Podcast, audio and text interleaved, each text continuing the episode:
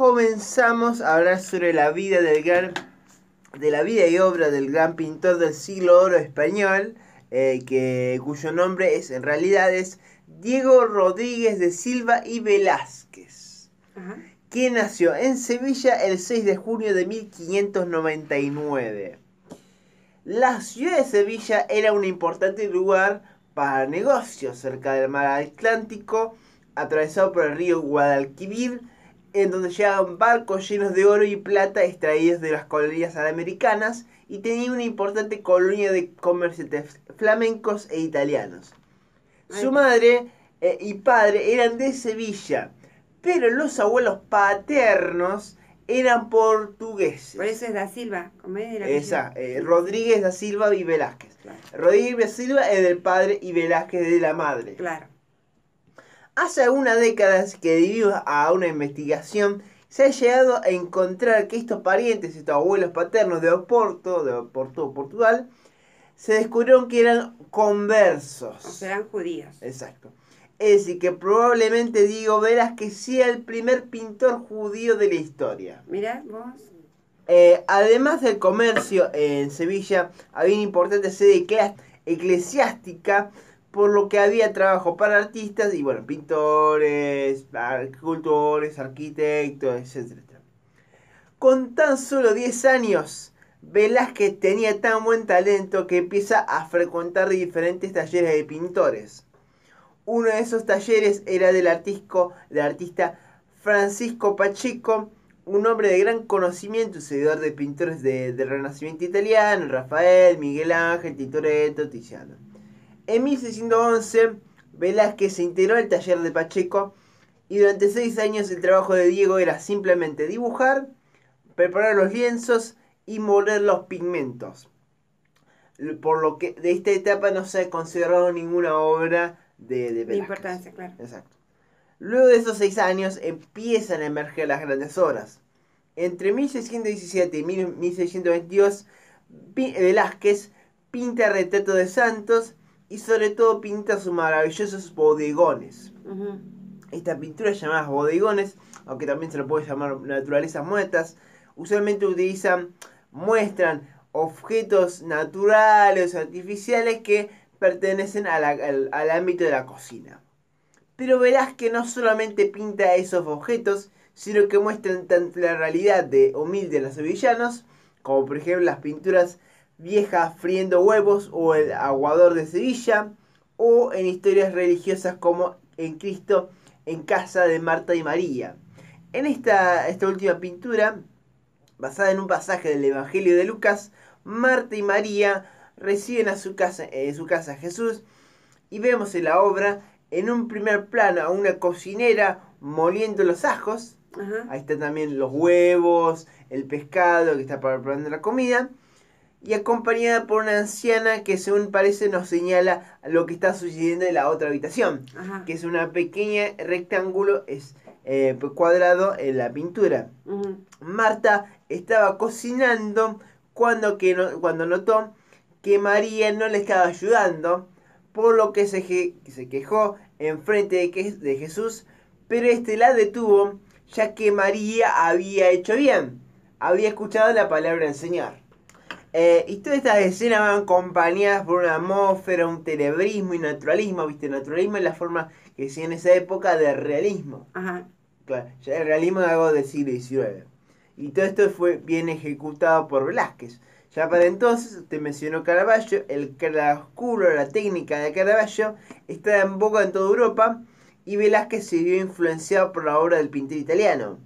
Otra gran in- pintura de este periodo es su Inmaculada Concepción, que la pintó con solo 18 años. Ah, era talentosísimo. Exacto. Eh, Se trata obviamente de la Virgen Inmaculada que se encuentra en un pasaje sevillano con un fondo oscuro, o sea, en la, oscuridad, a excepción de las nubes, de la aureola que Sí, rodea de la Virgen. a- la, a la Virgen y de la luna a sus pies, eh, que son la única fuente de luz de color blanca. Pero lo más interesante de toda esta obra es que la modelo que posó como la Virgen posiblemente sea la hija de Franchi- Francisco Pacheco Ajá. Y así fue como en el mismo año de haber pintado esta obra, Diego Velázquez se casó con Juana Pacheco, la modelo. y, Él tenía 18 años. Sí, más Ay, o menos. Sí, tenía más o menos. Eh, hija también de Francisco Pacheco. Esto es algo común en la época que, el- que el- la hija del, del maestro se casara con el aprendiz. El aprendiz, el mejor aprendiz de Eh, la, de- bueno. claro, no cualquiera. no de bueno. que seguía muriendo. Eh, este, ya estaban pintando. Y justamente ahora es en el momento donde empieza a ser ampliamente elogiado por los ricos de Sevilla, por su ¿Y ese matrimonio duró mucho? Sí, duró toda su vida. Mira vos. Así que, eh, entonces estoy hablando de, empieza a ser elogiado por de Sevilla por su virtuosismo, tema que continuaremos la semana que viene. En 1621 había fallecido el rey Felipe III y fue cuando entonces ascendió al poder el rey que fue llamado el Grande, o mejor dicho, el rey planeta eh, Felipe IV de España. Este rey favoreció a un noble, sevillano, Gaspar de Guzmán, quien más tarde se convertiría en el famoso conde duque de Olivares y en el gran marido. Con el ascenso de este importante noble, una oportunidad para los sevillanos y andaluces para presentarse a la corte de Madrid. Y así fue como un año después que con la ayuda de Olivares, Velázquez consiguió llegar a Madrid y ser presentado en la corte, pero justo en ese momento no pudo retratar al nuevo rey. No obstante, al volver a Sevilla, tuvo la oportunidad de retratar a una de las personalidades de la cultura española más importante de la época, el poeta Luis de Góngora, Ajá. de cuyo retrato existen varias versiones, aunque solo varían en el color, es prácticamente el mismo retrato. Y Góngora tiene una mirada severa, es la típica, la típica imagen de Góngora. eh, tiene una mirada severa y es retratado con un fondo oscuro de color marrón. Bien pesado. Sí, bien. No, no, no. Bien clarito. Pero típico de Velázquez y con poca luz. En 1623, Velázquez fue llamado a Madrid y finalmente pudo retratar al rey. Velázquez lo retrata de manera rápida y fluida. Bueno, ese virtuosismo, esa manera rápida, fluida de Velázquez, eh, eh, es lo que lo- logra obtener el título del pintor del rey. Tan rápidamente, simplemente haciendo un solo retrato, le consigue el título. Y después él hizo tres, o sea, tres variaciones del mismo, este periodo, tres variaciones del retrato. En el tercero ya lo muestra como rey. Obviamente Velázquez no oculta la famosa mandíbula de los Habsburgo Claro, eh, prominente. que era un prognatismo, una deficiencia hereditaria debido a que los miembros de esta casa real de España, Austria, no sé, eh, eh, se casaban entre Entre ellos. primos, claro, Eh, entre exacto. Ese que es la mandíbula prominente y hacia adelante. Y tiene toda esa forma del labio. Sí, sí. Pero Velázquez también se dedicó a pintar otros temas. Algunas pinturas de tipo religiosas, otros retratos y dos interesantes pinturas. Una de ellas se llama El geógrafo, porque hay un, eh, un- obviamente un globo terráqueo, y O Dem- Demócrito, perdón, que es una representación de este filósofo griego que siempre es representado riendo. Ajá. Y que justamente están celebrando al globo terráqueo, también por eso tiene que ver el geógrafo. No. Eh, pero la más interesante de estas obras es, se llama El triunfo de Baco o Los borrachos. Es una obra increíble de, Sí, muy conocida. muy conocida de Velázquez, eh, que es una representación del dios greco-romano Baco. Bueno, Baco en realidad el nombre romano es, en el caso griego, es Dionisio, que es el dios del vino, y que se encuentra rodeado por unos borrachos sonrientes y que seguramente son españoles. Sí, es muy típica. Sí. Barro- eh, Baco le otorga laureles a los hombres para librarlos de sus problemas, como se creía en esa época, sobre todo la literatura barroca. Y este también es un cambio, no solo en la temática, ya pasamos del retrato de del religioso y ahora pasamos al greco-romano, sino también hay un cambio en el uso del color. Quizás al ver la obra de Tiziano, el gran pintor veneciano en 1500, que los reyes tenían una colección importante de obras de Tiziano, o tal vez por la visita de Madrid de alguien que ya conocimos, de Peter Paul Rubens, que había ocurrido un año antes de pintar esta obra. Rubens estuvo pintando, retratando al rey, con la ayuda de Velázquez, y fue sin duda Rubens que le aconsejó, eh, le aconsejó a Velázquez que hiciera un viaje a Italia. Porque Velázquez solo conocía Sevilla y Madrid. Así que Diego Velázquez le solicitó al rey una licencia para poder viajar a ampliar sus estudios de artista. Y el rey, agradecido por el trabajo de Velázquez, le concedió, escuchen, a su pintor dos años de salario. ¡Qué bien! Espera, 480 ducados y además disponía de otros 400 ducados de- por el pago de varios cuadros. Además viajaba con un criado, O sea, importante, no era solo para él. exacto, y disponía de varias cartas de recomendaciones para importantes autoridades italianas. Partió en ese mismo año en barco desde Barcelona hacia Génova.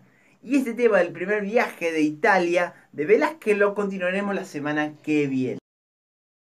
Y así fue como el 23 de agosto de 1629, Velázquez con solo 30 años llega a Génova y más tarde visita Venecia y Ferrara, donde pudo ver la obra de grandes pintores de esa zona como Tintoretto, Giorgione, que son pintores venecianos.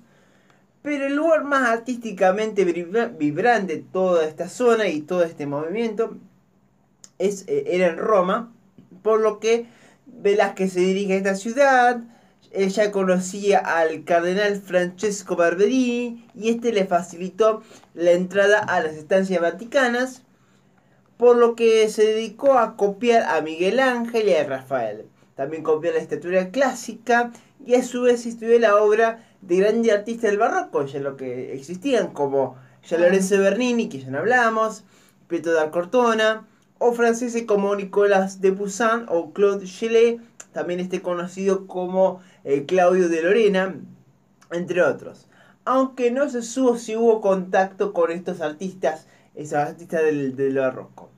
Al ver todo esto, Velázquez decidió volver a crear obras cada vez más ambiciosas. La primera de estas obras es sobre una historia del Antiguo Testamento, eh, la que trata sobre la historia de José, hijo del patriarca Jacob, quien según sus hermanos fue asesinado por unos lobos. En la pintura, Jacob, el padre, entra, eh, entra en un estupor por la noticia de la muerte de su hijo, se levanta de su silla y mira la túnica que llevaba el hijo favorito, el José. Pero el perro que ladra la pintura sabe la verdad. José en realidad fue vendido como esclavo a unos eh, eh, comerciantes egipcios porque sus hermanos estaban en contra de las ambiciones de José. Tenía muchos sueños de poder José. Entonces lo más llamativo obviamente es el perro, ese famoso perro chiquitito, eh, chiquitito, pero... eh, y obviamente lo más llamativo de la pintura también son los colores, el naranja, el amarillo, el azul, el blanco, toda una explosión de color. Y obviamente hay influencia de Tiziano, Miguel Ángel y Caravaggio. La otra gran pintura es muy conocida, es la Fragua de Vulcano. Es una historia de eh, los mitos greco-romanos. Trata de que Apolo llega al taller a la Fragua de Vulcano y le cuenta a este dios, el dios del volcán y de la metalurgia, le cuenta que su esposa, a Venus o Afrodita, Sí. estaba teniendo un amorío con Marte, el dios de la guerra. Justo cuando Apolo le va, le va a decir esa noticia, Vulcano le estaba armando la armadura para Marte. Y como en la otra pintura también hay eh, segundos planos, explosión de colores, aunque en este caso sea un marrón naranja, y personajes en movimiento inspirados en las estatuas clásicas como también las barrocas. Pero Velázquez no solo pinta en Roma escenas de la Biblia o de, las, de los mitos griegos. También se encuentra asombrado por los paisajes, por las vistas de la ciudad eterna. Por lo que decía embarcarse en, ot- en otro género pictórico que en ese momento estaba muy en boga. Estamos hablando sobre. Estamos hablando de la pintura paisajística. Que por era, en ese tiempo era conocido por los pintores franceses que ya mencioné, Nicolas Poussin y Claudio de Lorena. Y al igual que estos pintores, Velázquez pinta dos paisajes basándose en su estadía en la Villa Medici. La primera se llama La vista del jardín de la Villa Medici de Roma con la estatua de Ariadna. Eh, y bueno, esta obra fue pintada con una rapidez que es visible. Eh, solo nos deja ver algunos personajes que no, no, no, no hay características del personaje, están con las figuras nada más. Y también se puede ver la arqui- arquitectura renacentista y la naturaleza que incluso Velázquez la modifica, agrega más naturaleza. Y esto no es solamente una copia, como dije recién, no hay una mayor influencia en la obra, sino que es una reinvención de parte de Velázquez. Y también podemos, podemos decir lo mismo de la pintura, que también tiene otro gran nombre que se dice Vista del Jardín de la Villa Medici en Roma, cuyo subtítulo es La entrada de la gruta. No hay un gran realismo o naturalismo, sino que Velázquez en el poco tiempo que tiene en Italia se siente inspirado por el follaje, ese gran follaje de los cipreses sobre todo, ese follaje verde romano. Y bueno, como dije recién, Velázquez le quedaba poco tiempo, ya que en 1631 volvía a España. Pero Velázquez nunca se va a olvidar de su viaje a Italia. De hecho, va a ser otro más. Así que bueno, la semana que viene continuaremos con la vida y obra de Velázquez, esta vez a su vuelta de, a, a España. Estamos en 1671, Velázquez volvió a España y tenía trabajo para hacer.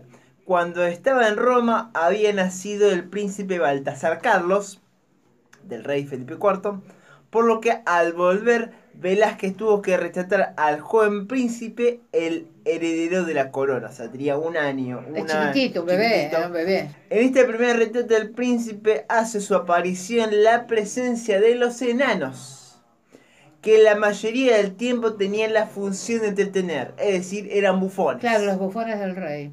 Además, el niño príncipe, usted lo comentó, Sí. ya está vestido para la guerra, es para ser rey con gorjal, es lo que tiene en el, el cuello y el pecho, una bengala, que es un centro de mando, que también sirve como bengala, y la espada. En este periodo de Velázquez, los retratos del rey, la reina, su hijo y la corte se repiten en todo el tiempo. Hay algunas escenas religiosas, como por ejemplo el Cristo crucificado, muy famoso de Velázquez, pero son estas escenas católicas, religiosas, son relativamente pocas. Dentro de los retratos reales y- de la corte, del, peri- del segundo periodo madrileño de Velázquez, hay una especie de subdivisión. Es decir, hay retratos en donde los personajes en primero están parados o en segundo están cabalgando. El primero de estos retratos de, eh, de a caballo es del conde duque de Olivares, un importante eh, ministro, valido de rey. Después Ajá. tenemos dos pinturas de, de- de rey eh, ya fallecido, Felipe III y su esposa también que había fallecido, Margarita de Austria. Y después obviamente de hay un retrato a caballo de Felipe IV y su esposa Isabel de Borbón. Y también su, y de su hijo Baltasar Carlos. Y todo este retrato tiene una gran función. Sí. Decorar las paredes del Palacio del Buen Retiro y de la Torre de la Parada. El primero era el Gran Palacio de las afueras de Madrid. Ajá. Y la torre era una pabellón de casa, eh, que también estaba en el exterior de la capital española. Ambos, con el tiempo, sufrieron graves daños debido a las guerras napoleónicas, de secesión española, y mientras que la torre en su totalidad fue demolida, solo han sido resguardados algunos pequeños salones del palacio original que también en gran totalidad fue demolido.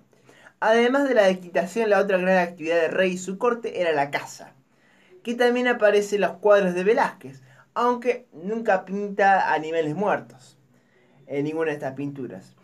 Y con eso, y con esto Velázquez y otros pintores de la corte nos muestran a un reino olvidadizo del gobierno y de las victorias militares, más adaptadas a los chistes de los bufones o de la caza de los, de los jabalíes.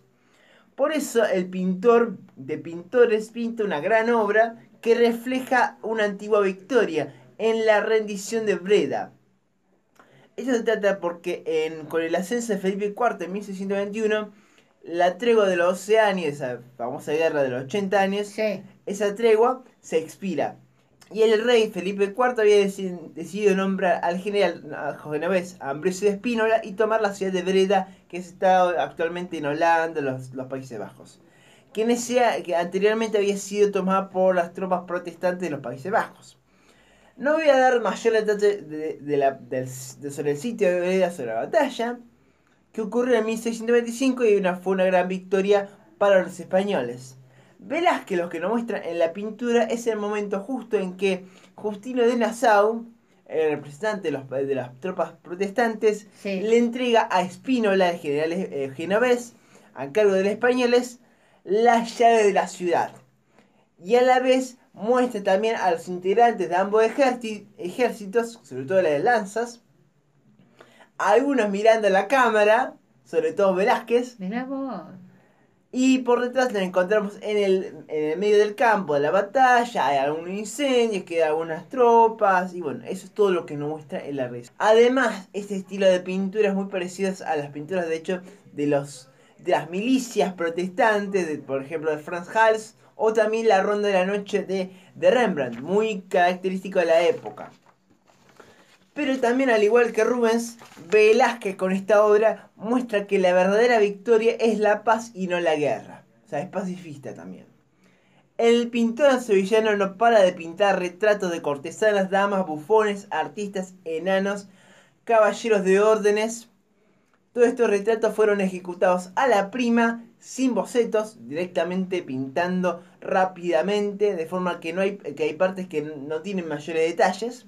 Pero también hay obras que merecen alguna mención, como los retratos de los escritores griegos de la antigüedad, de Esopo y Menipo, o de la representación del dios Marte, que está sin su armadura y descansando, también una representación de la época de España, o de su coronación de la Virgen con una María jovencísima. Para entonces la muerte y las derrotas rodean al rey Felipe IV, y el pintor deja de ser pintor para trabajar en conjunto al rey en diversos trabajos como primero gran urgier de la corte, luego eh, de la ayuda del guardarropa del rey y más tarde como la ayuda del cámara del rey. Solo Italia lo va a salvar aunque sea por otro rato más. Y eso es lo que vamos a hablar la, la semana que viene cuando hablemos del segundo periodo italiano de Velázquez.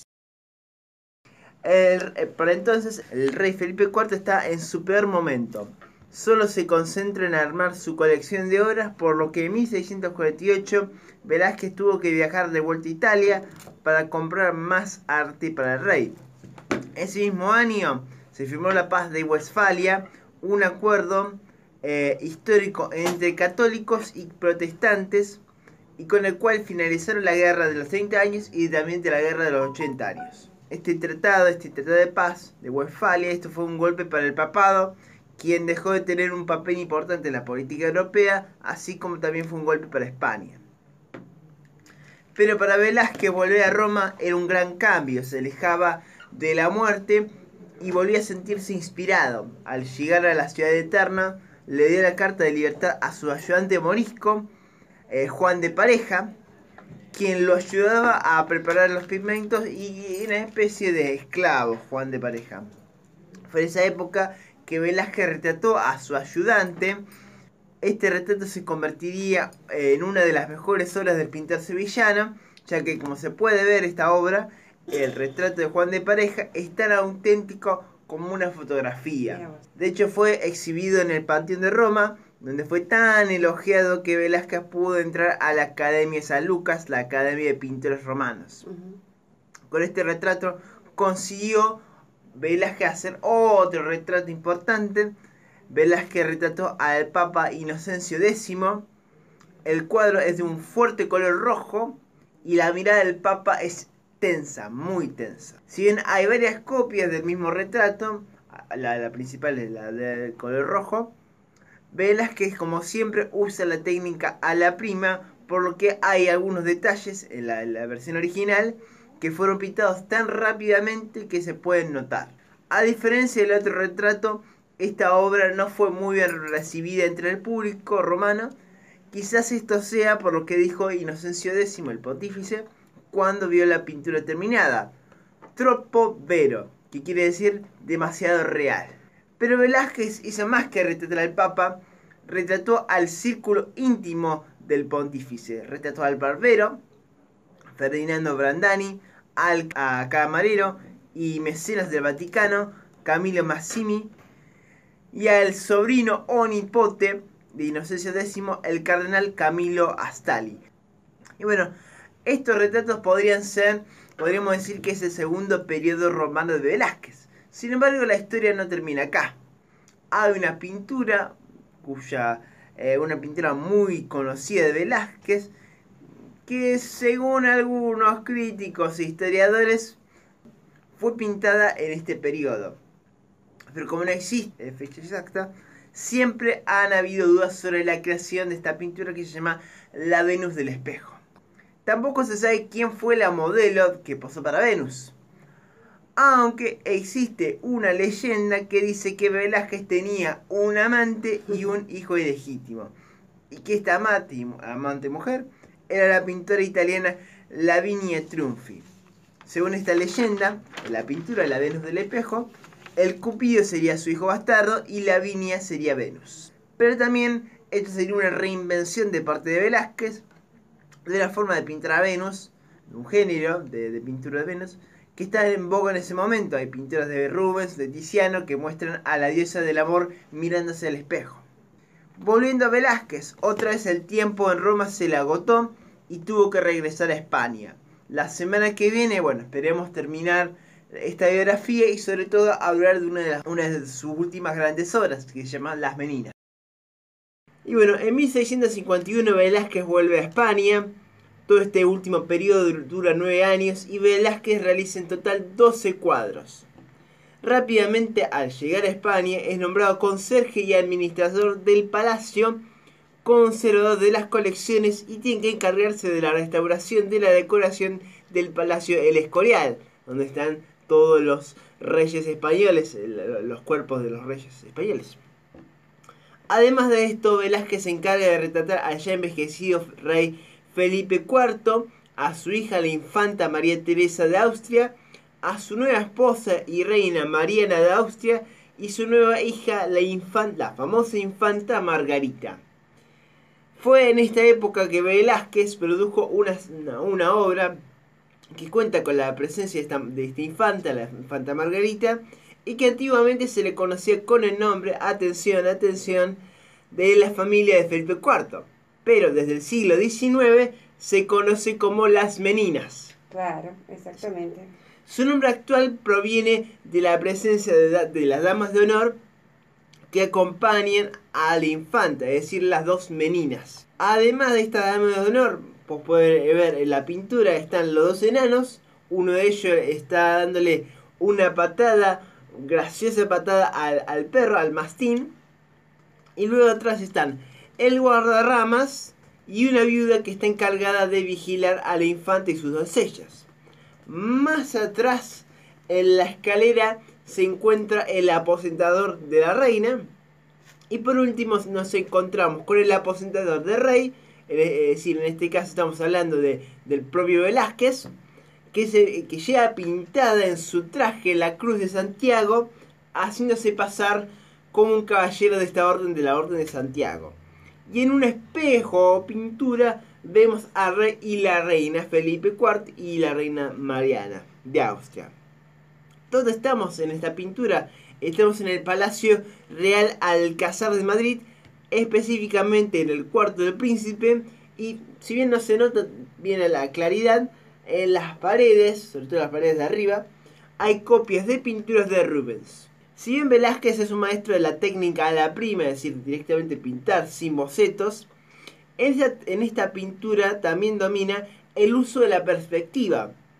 Y a su vez la infanta que está en el medio ilumina todo el cuadro. Eh, e incluso se dice que está la presencia en la pintura de la sección áurea.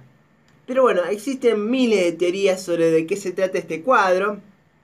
Algunos tienen que ver con la función de que, de que debía tener la infanta Margarita, es decir, perpetuar la rama de los Habsburgo al tener un hijo o al ser ella quien tomará el poder a la muerte de su padre, el rey, o sea, se, eh, convertirse, exacto, eh, convertirse en reina.